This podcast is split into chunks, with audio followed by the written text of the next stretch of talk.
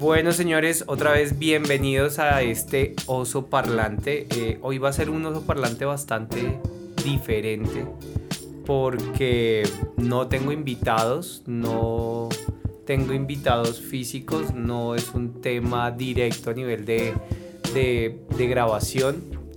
Eh, en estos días, como ya saben, vamos como en el episodio 18 de, del oso 19 del oso parlante. Ya estamos para, nos falta solamente el último episodio del, de la segunda temporada eh, o de la segunda saga, pero desafortunadamente en estos tiempos, el viernes 12 de febrero, nos robaron y se llevaron nuestros equipos con los cuales trabajábamos eh, en cuanto a nuestro equipo fotográfico.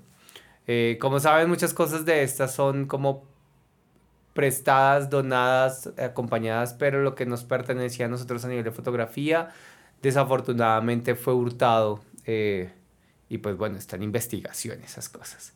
Entonces había decidido no, no hacer oso parlante por un buen tiempo.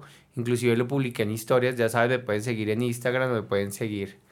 Eh, bueno, en Instagram porque Twitter no lo tengo tan activo.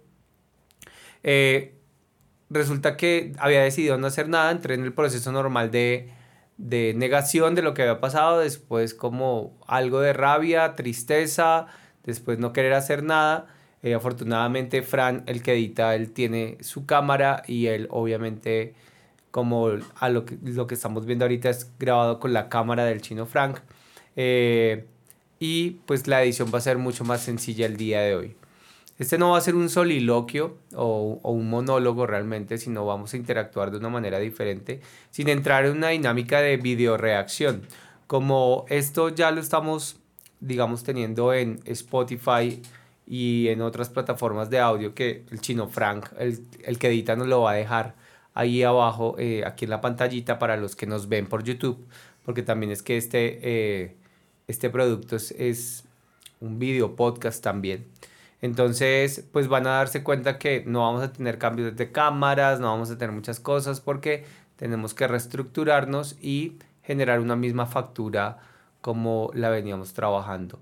Eh, no, esto no va a ser como un video reacción a lo que me pasó, sino que les cuento de esta manera para que entiendan los que nos están escuchando por Spotify o los que nos están viendo por YouTube eh, qué fue lo que pasó específicamente y por qué este podcast va a ser tan raro porque no voy a tener ningún invitado en físico, pero sí voy a tener varias preguntas de algunos de los invitados que tuve en la primera y la segunda saga.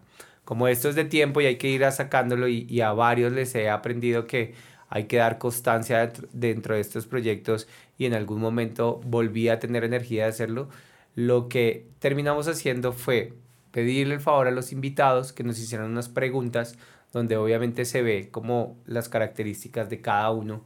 Eh, y pues nada, no he visto las preguntas, no es un video reacción, sino que voy a responder a las preguntas que ellos me hagan. De pronto algunos tendré que repetirlas dependiendo si entiendo el contexto de la pregunta porque no va a haber esa interacción. Espero que sea un video agradable para ustedes. No creo que sea tan largo como los que habitualmente teníamos porque no va a haber una, un feedback o una retroalimentación que es lo divertido cuando uno charla con otras personas de frente a frente o a, o a nivel virtual. Pero igual vamos a realizarlo. Entonces vamos a comenzar con... Eh, lo voy a hacer en forma aleatoria con César Augusto, eh, César Augusto Niño, que también estuvo finalizando la primera saga, si no estoy mal. Eh, ah, no, comenzando la, la segunda saga. Eh, deben ir a verlo. Él habla, con él hablamos mucho de política, hablamos de temas de los prejuicios sociales y de cómo nos vamos construyendo como nación. Tiene una visión política bien interesante y pues esa es su especialidad al ser académico en esa área y pues trabajar en, en, en educación como docente, como director, decano, bueno, diferentes tipos de, de cargos en una que otra universidad aquí en Bogotá.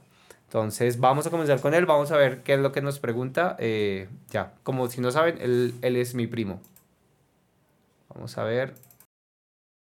Hola Osquitar, bueno, te voy a hacer dos preguntas, espero que eh, sean de tu, agrado.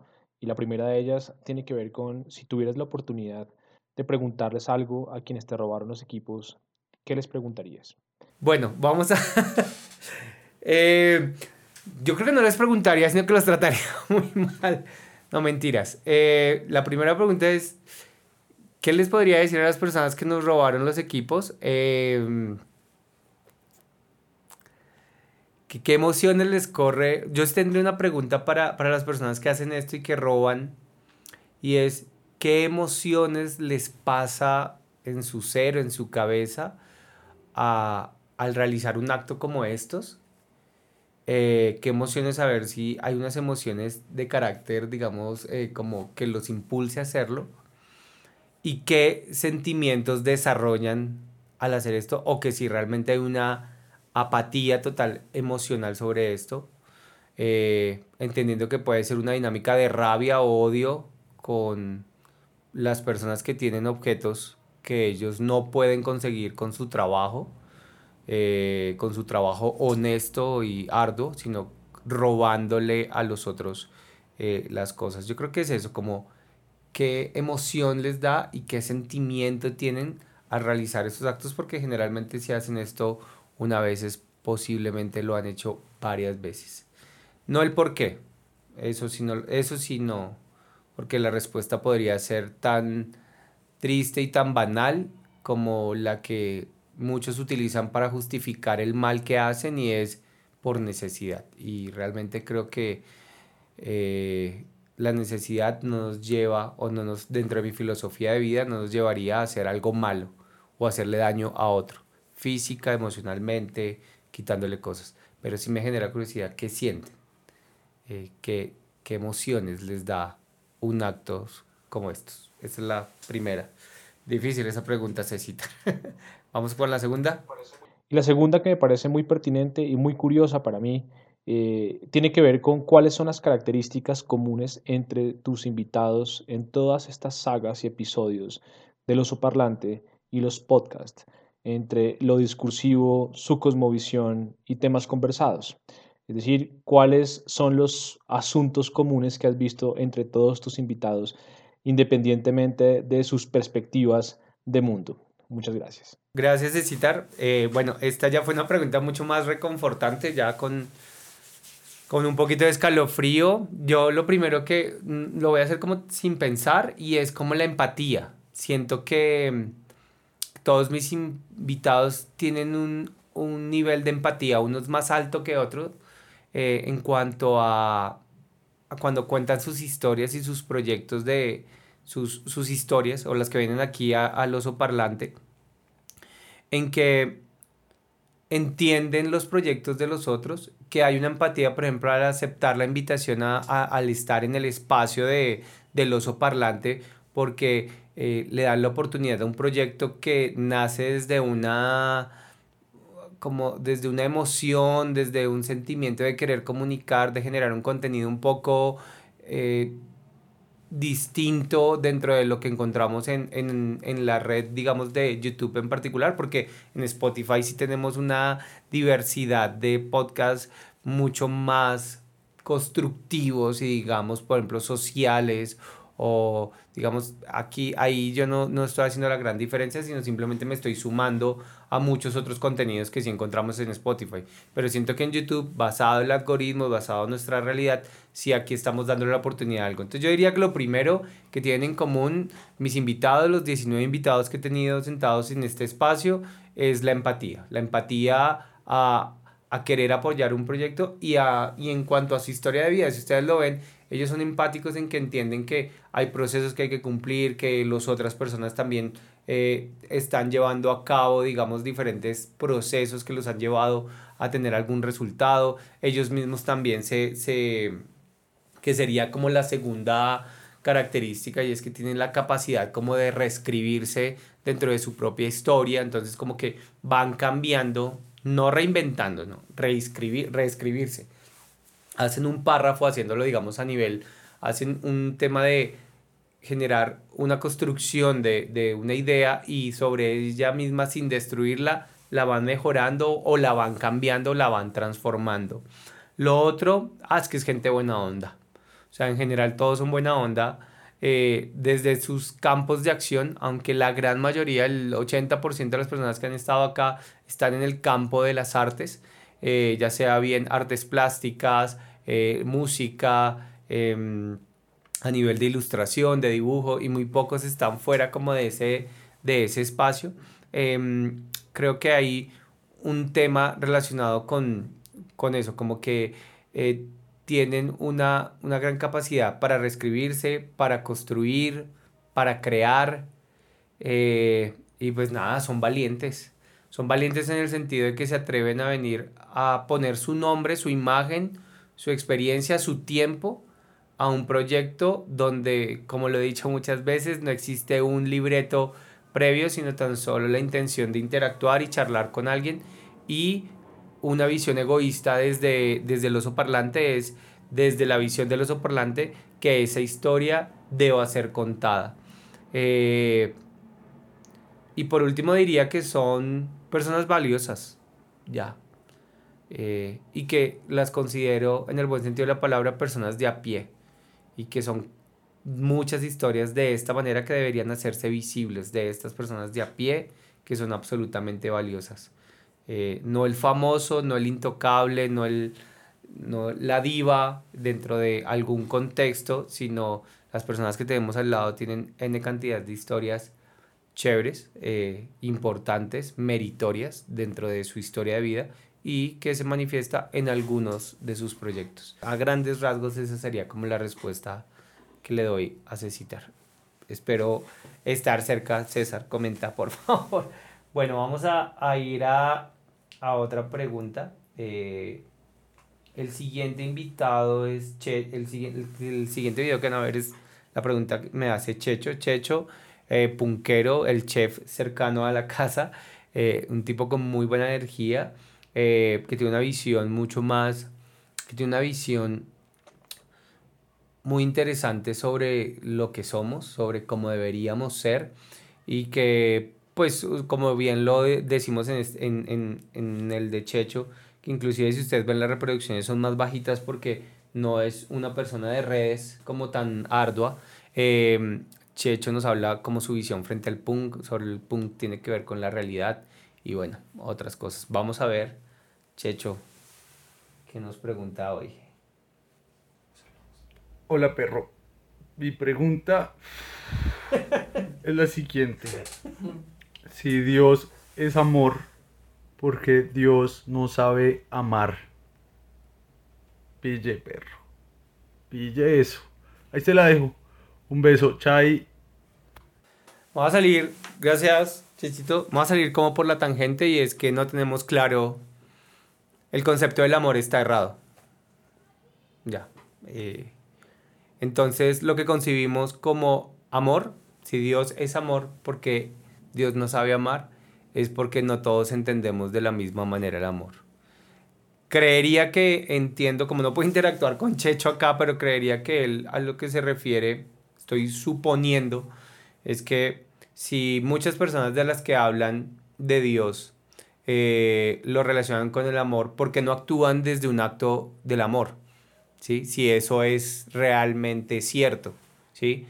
si existe una deidad y esta deidad es amor, ¿por qué los que creen en esa deidad no se comportan bajo esa lógica del amor? Porque yo considero personalmente, sin, saliéndome de la tangente, es que la gente no tiene claro o no hay una unidad sobre el concepto de lo que es amor. Entonces, algunos dicen que amor es lastimar, otros es servir, para otros es... Eh, complacer, para otros es respetar. Entonces no hay una, una, digamos, un común, no hay una definición para, para el amor, por lo cual, como no se puede definir, como no hay una igualdad en la definición del amor, pues no va a haber una conceptualización de lo que es, de, de que Dios es amor y porque Dios no sabe amar. Mm, yo considero que sí, la gente se escuda muchísimo en el tema de, Dios para tener un doble juego moral y un doble juego de amar. Em, estoy más cercano a, posiblemente lo que pretende poner aquí en, en algo complicado, Checho, y es eh, no, la concepción de Dios y la concepción de amor. Yo sí considero que eh, respetuosa o irrespetuosamente pues es cerrada. Tanto así que yo no creo dentro de estas políticas en, un, en esta deidad Dios impuesta por una iglesia, por una doctrina religiosa, por un dogma filosófico. No, yo creo como que uno actúa bien y le va bien. A pesar de que lo que me pasó no es bien, pero no me hubiera dado la oportunidad de hacer otras cosas. Creo que es todo es acto-reacción. Eh, no sé, y Dios existe, pues, no sé, existe para usted, no sé. Otra forma de responderle, si Dios es amor, porque Dios no sabe amar? Yo le preguntaría, le respondería, y es que Dios existe. Bueno, ahí si usted tiene la respuesta, es problema suyo. Bueno, de pronto, si hay algún creyente así brutal, pues escriba ahí, cuénteme a ver si es que estoy siendo un hereje en este momento. Eh, y ya, no más. Gracias, Chicho. Profundo eso. Vamos a ver con qué sale. Listo, amigo. Aprovechemos que no estás en la oficina para grabar esto. Eh, la primera pregunta que te voy a hacer tiene que ver con tus sueños. ¿Por qué? Porque tengo entendido que el hacer senderismo, el caminar, era uno de tus sueños de toda la vida. Y otro de ellos era pues tener un podcast o participar en un programa radial. Teniendo en cuenta esto y que ya has cumplido dos de esos sueños, ¿qué otro sueño te hace falta por cumplir de ese estilo? Ya, era con espacio, ¿sí no? Gracias. Eh, bueno, el chino Frank, el que edita, eh, el que se pone la 10 también dentro de este proyecto, al igual que hoy Juan que también nos está acompañando, hoy Cheo no está porque pues estamos supremamente limitados en equipos, en cosas, bueno. Em, bueno, como a la primera pregunta de si ya estoy cumpliendo dos de mis sueños, que si tengo más sueños, em, aquí va a haber muchas respuestas cliché en esta pregunta. El senderismo como tal era un sueño que yo tenía más o menos desde los 10 años, cuando vi la primera vez como una emisión en televisión de alguien que subió el Everest y pues me generó el cuestionamiento si uno se podía ganar la vida caminando de ahí en adelante. Inclusive los que fueron estudiantes en algún momento mío escucharon esta, esta reflexión. Eh, que era una pregunta que yo hacía constantemente, ¿qué soñaban ustedes de ser de niños? Para mirar a ver si el campo académico que estaban tomando en ese momento pues tenía relación con eso o no. Eh, ya, eh, entonces tenía artículos como por ejemplo botas, que estas son ya de, del senderismo que estoy haciendo actualmente. Em, que las estoy utilizando porque las estoy amansando porque casi no ha salido. Y ese es uno de los sueños. El otro era hacer un programa radial. Esto sí fue un sueño más bien como construido, no fue un sueño como que se dio de un día para otro como pasó con el senderismo, sino que se fue construyendo y terminó decantándose en esto. Realmente yo tengo es un apasionamiento, es como por el, por el tema del lenguaje, por el comunicar. Entonces terminé haciendo podcast, eh, o podcast, perdón, eh, fue por porque se, se, me salgo de, de, un espacio académico donde todo el tiempo yo me estaba interactuando y comunicando con diferentes personas, exactamente con entre 60, 80 personas por semestre conocía nuevas y tenía N cantidad de historias y lo hice durante casi 12, 13 años, entonces pues me hacía falta eso verbal y, y pues en algún momento hice radio, alguna materia que dicté me generó esa duda y cuando comienzo a quedarme sin el tema del trabajo como docente comienza a generarse la inquietud sobre esto de, hacer un podcast o hacer algo relacionado con lo con el audio, pero también para mí es súper importante lo visual. Entonces, creo que es eso. ¿Qué más sueños tengo? Yo tengo un, no un problema, sino tengo un tema y es que como que cada día quiero algo diferente. ¿sí? Como que cada vez quiero algo más, quiero conseguir algo más, como obtener una nueva meta, un nuevo proyecto. Eh, de sueños ya generales como los prioritarios de mi vida los estoy viviendo, que era tener una familia y la tengo eh, y trabajo en ella todos los días porque ese sueño, mm, aquí hay una cosa que es bien interesante de los sueños, los sueños, eh, yo decía, después de los 30 años los sueños dejan de ser un sueño para convertirse en realidad.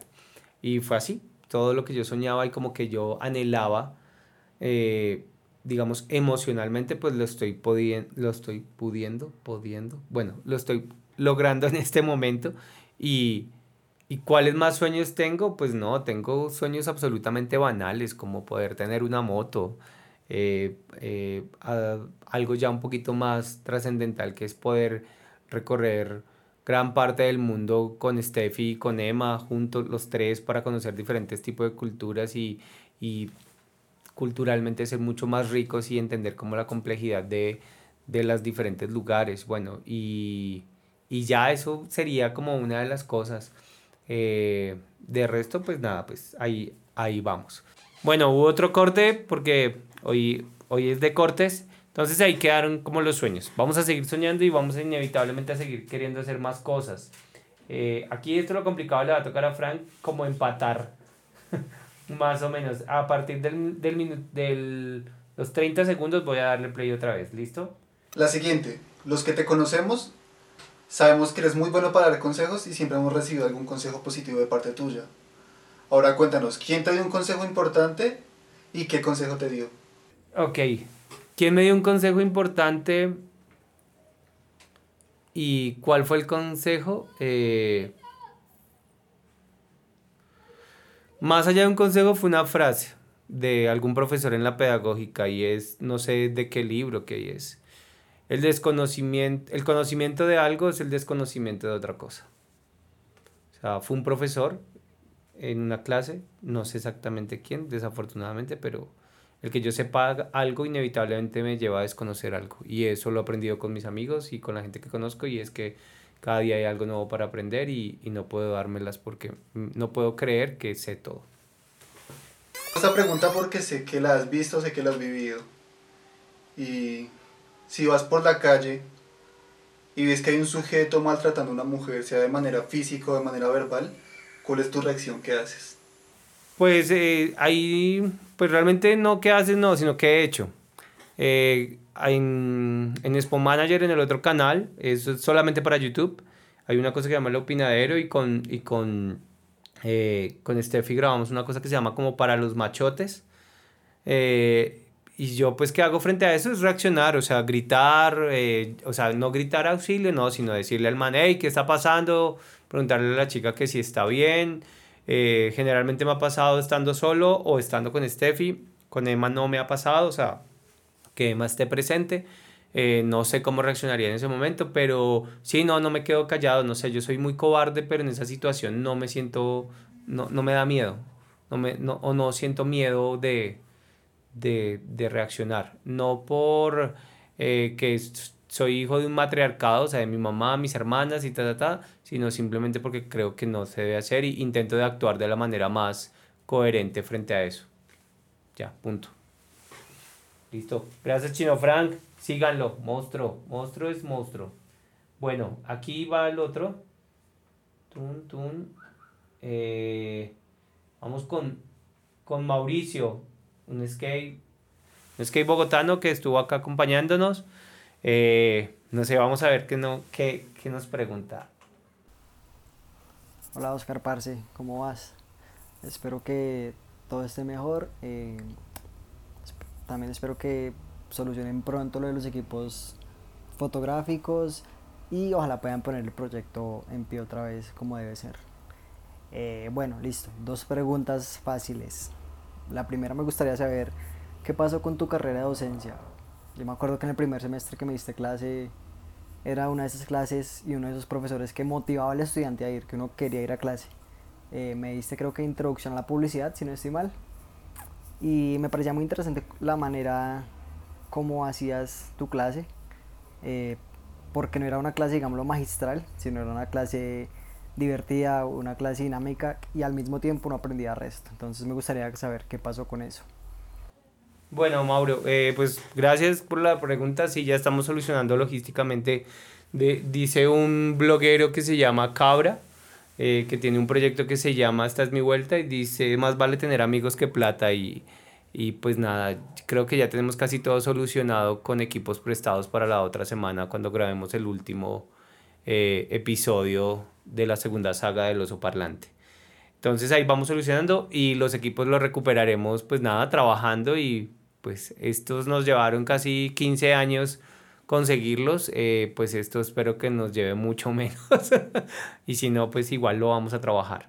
Em, ¿Qué pasó con mi actividad como docente? Pues entonces yo siempre lo he dicho, yo como mi, yo soy publicista de profesión y docente de vocación, yo tengo una formación como técnico profesional en publicidad y ejercí como casi dos, tres años específicamente en publicidad y después hice una licenciatura en artes visuales y pues eh, eso hizo como profesionalizar o darle una mayor fundamento, no, una mayor, no, un total fundamento pedagógico a lo que yo estaba, a la acción que yo estaba llevando como como docente. Para dictar clases realmente porque las universidades cambian sus políticas, porque el Ministerio de Educación exige unos niveles grandes a nivel de formación eh, de pregrado, posgrado, maestría, el grado del grado del grado del grado, eh, y no necesariamente el tener muchos grados te lleva a, a, a estar capacitado para dictar clases porque muchos tienen muchos posgrados y realmente no tienen ninguna formación pedagógica.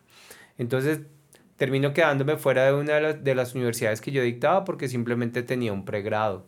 O sea, tenía un, técnico profesional y un pregrado. Y no tenía los ingresos para poderme costear una maestría. Eso me llevó eh, a dejar de lado el tema de la docencia a nivel profesional y me abrió la puerta también de entrar a, la, a la docencia de colegio pero ahí la experiencia fue diferente, entonces estaba acostumbrado a atajar y no a arriar y en los colegios pasa eso. Eh, los chicos van en otro mood, en otra cosa, yo venía acostumbrado a otro ritmo de los chicos de la universidad y pasar al colegio es un poquito más, más fuerte. Ah, hay muchos prejuicios con respecto a la estética en los colegios. Eh, entonces, pues nada, me, me, agoté y apareció la oportunidad de, de trabajar con Tefi Lines y pues decidí un paso al lado. Y pues nada, he intentado muchas cosas. Intenté YouTube que también está en este canal, en el canal de YouTube. También intenté hacer, eh, dictar técnicos laborales, muchas cosas, pero pues no, no terminó siendo muy agotador y, y pues nada, como que nos trataban muy mal a nosotros los docentes a nivel de pago y pues nada, pues también tenemos unas necesidades económicas, entonces tocó dar un paso al lado porque ya la vocación, sigo trabajando en el área de docencia haciendo como este tipo de ejercicios eh, pedagógicos o digamos de, de, de, reflexión, pero ya desafortunadamente no estoy en aula. Si algún día me volvieran a recibir a una universidad, pues iría de una, si el tiempo me da, porque afortunadamente tenemos muchos proyectos ahorita. Eh, y segundo, me gustaría también saber qué planes tienes para el oso parlante, o sea, qué proyectos a gran escala pues te gustaría lograr con este, eh, con este podcast. Mm, no sé si es ahorita el momento indicado para decirte que pronto conseguir un sponsor para el, para el proyecto de ser lo mejor. Pero yo creo que eso sería como un gran empuje, ¿no? A que sigas creciendo. Entonces también me gustaría saber, en concisa la pregunta, ¿qué proyecto como tal tienes con el parlante? O sea, ¿cuál es el objetivo final? en 10 años. Eso es. Entonces, muchos saludos, Oscar. Saludos a Tefi y espero que todo mejore. Listo. Chao. Gracias, Mauro. Eh, también, wow, Rosudo.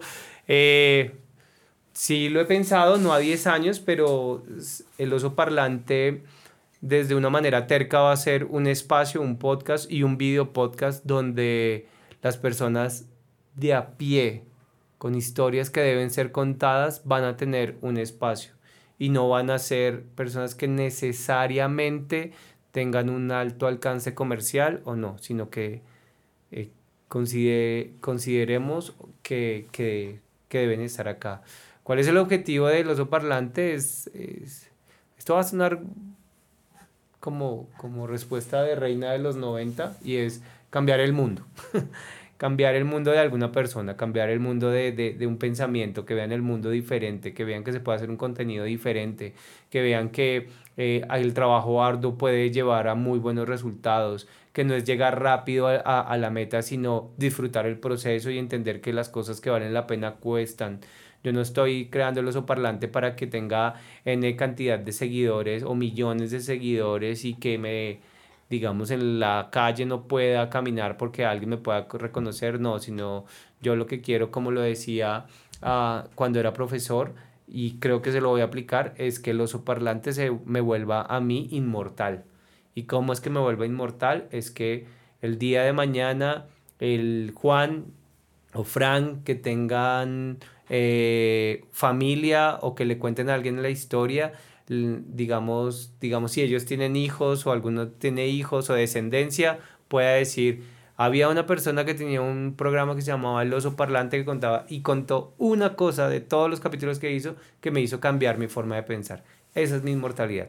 ¿Qué busco con el oso parlante? Trabajar muy duro, siempre seguir, nunca perder, intentar de no perder como el, el, el centro que es las personas de a pie donde hay historias que deben ser contadas y que el oso parlante haga me haga inmortal, haga inmortal a Óscar Esguerra trascendiendo las historias que se tienen que contar y que muchos años, siglos, en 10 años, la gente todavía me pueda, pueda recurrir a algo que yo dije en este momento o que estas charlas con ustedes o con las mismas preguntas que me hacen terminaron generando clic.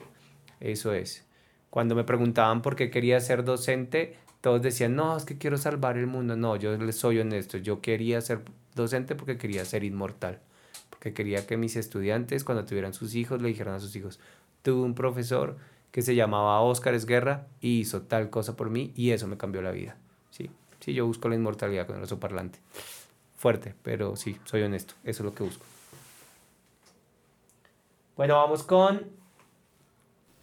Oh, Mike. Osquitar, pensemos en realidades alternas. Si en esta realidad Oscar Esguerra es publicista y le encanta el arte, en una realidad alterna, ¿qué hubiese sido? Yo, sí, en una realidad alterna, con lo cuadriculado que soy, yo creo que hubiera sido como pastor de una iglesia, pero así de una religión así súper ortodoxa, porque tengo como cosas muy, como que no son negociables, eh, como que las cosas se hacen así y punto. en una realidad alterna eso pasaría o en otra realidad alterna sería un perro, porque soy muy consentido y me gustaría que todo el tiempo me estuvieran rascando detrás de la oreja. Eh, creo que responde Mike. Es como respuesta rápida. Mike, te quiero mucho. Está muy bueno eso. Vamos a ver, segunda pregunta de Mike. Si pudieses vivir la vida de un personaje animado, ¿qué personaje te hubiese gustado ser? Sí, yo sí tengo claro eso. Y hubiera sido Pinky de Pinky Cerebro. Narf. Es un man que la tiene tan clara y todo lo que le pasa alrededor y tiene un man supremamente obsesivo que es cerebro al lado. Eh, y sin importar eso, el man vive feliz todo el tiempo como con su, con su, con lo absurdo, o sea, eh, esto como el teatro del absurdo, o sea, como eso absurdo me parece bien. O Goofy, o esos serían como los dos personajes que yo elegiría, o sea, Pinky o Goofy, ¿ya? Osquitar, el mundo se acaba, pero solamente puedes rescatar un libro. ¿Qué libro sería ese? Bueno, un libro, El túnel de Ernesto Sabato. Eh, porque es de los pocos libros que he leído. Y porque para mí el túnel de Ernesto Sabato me hace una analogía muy clara de la vida y es que uno vive en un túnel y solamente en algunos instantes de lucidez es que uno ve unos huecos donde ve otra realidad y ese túnel lo lleva solamente a un lugar y es al lugar que yo decidí ir. Eh, y uno vive en un túnel totalmente. Aunque obviamente la historia es... Eh, esto lo leí hace muchos años, pero basta decir que me llamo Juan Pablo Castel y maté a María Iribarne, la única mujer que amado y me pudo haber comprendido. Palabras más, palabras menos, así comienza el libro. Osquitar, ¿cuál es ese film o esa película la cual nunca te vas a cansar de darle palo? En este momento de mi vida, Walter Mitty. Ya. Vivir una vida tranquila, sosegada y por, por, las, por el tema de la vida termina cumpliendo un sueño que tenía reprimido y se da cuenta y se transformó en el proceso sin dejar de ser el mismo. Walter Mitty. Fotografía, historia, además que me mató ver a Ben San, bueno, ¿cómo se llama? ¿Cómo se llama él? Ben Stiller. Ben Stiller, gracias. Eh, verlo en un rol totalmente diferente a estas preguntas, películas como Zulander o cosas como todas bizarras que realmente a mí no me gustan. Entonces esa. Walter Mitty, véanla, véanla. Hola oso parlante, ¿cómo va? ¿Todo bien? Aquí Om y te quiero preguntar si tuvieras que escoger un solo género musical que tuvieras que escuchar toda tu vida, ¿cuál escogerías? Yo escogería el jazz con todas sus ramificaciones, pero si me toca moverme a uno solo, escojo el acid jazz. Me parece tranquilo, me parece que puedo como medio sandunguear, como bailar, aunque yo no bailo, eh, y me permite estar como en estados más altos de reflexión sin necesidad de que haya una letra y yo me invento las letras. El jazz, el, o si es específicamente un bracito, el acid jazz. ¿Cuál es tu Jedi favorito y si eres Team Kong o Team Godzilla? Abrazo parlante, mucha fuerza. Eh, mi Jedi favorito en este momento sigue siendo, sigue siendo Yoda. Sigue siendo Yoda. Es, es el, el enano eh, feo que habla enredado y que encierra mucha sabiduría y mucho poder sin tener que estarlo manifestando y que su estética y su lenguaje no, no lo manifiesta, solamente usa su poder cuando debe ser usado. Ya para mí es el, el más. Eh, y Godzilla, Team, eh, King Kong. Eh, el amor no es para sufrir, entonces soy Godzilla. sí, o sea, claro, eh, King Kong sufre, salva a la mujer rubia, pero al final lo matan por salvarla y descubre, no, la humanidad donde él es animal. No, yo soy como Team Godzilla, los Godzilla de ahora, ¿no? Los que es un animal como eh, de, de, ¿cómo se dice? Como un dinosaurio que tiene que venir a generar un equilibrio en el universo, eh, sí o sí. Entonces soy Godzilla. más me parece más espectacular. Gracias, Juanito. Um, Hola, hola, Osquitar, saludándote aquí desde mi lugar de trabajo, en mi espacio, en mi casa. Eh, bueno, el día de hoy me dijeron que te hiciera un par de preguntas, entonces la primera va a ser si ya el oso parlante decidió con qué moto iniciar en este mundo de las motocicletas. Nosotros hablamos mucho cuando me invitaste al podcast sobre motocicletas y demás cosas, pero quisiera saber si ya hay una moto elegida para iniciar en este mundo.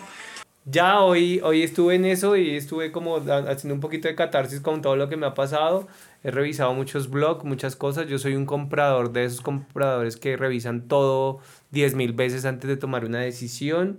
Y al día de hoy me compraría, yo le voy a pedir al chino Frank que me ponga una foto. Me compraría, no porque no me la compre ya, pero espero comprarme una Husqvarna 200, una es como flecha negra, creo que no, no sé, como Spearman, bueno, no sé, es para, no, bu- bu- búrlense un poquito, ahí vamos a poner el nombre, Tin.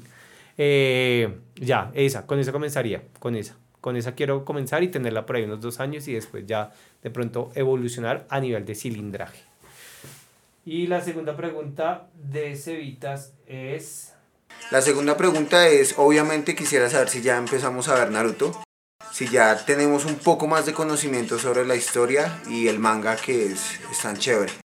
Eh, la tercera pregunta es, yo quiero saber cuál ha sido el invitado al que ha sido más difícil entrevistar. Entonces, quiero que nos cuentes, que nos cuentes todas esas experiencias y pues no sé si vamos a ver un, un capítulo de bloopers del oso parlante.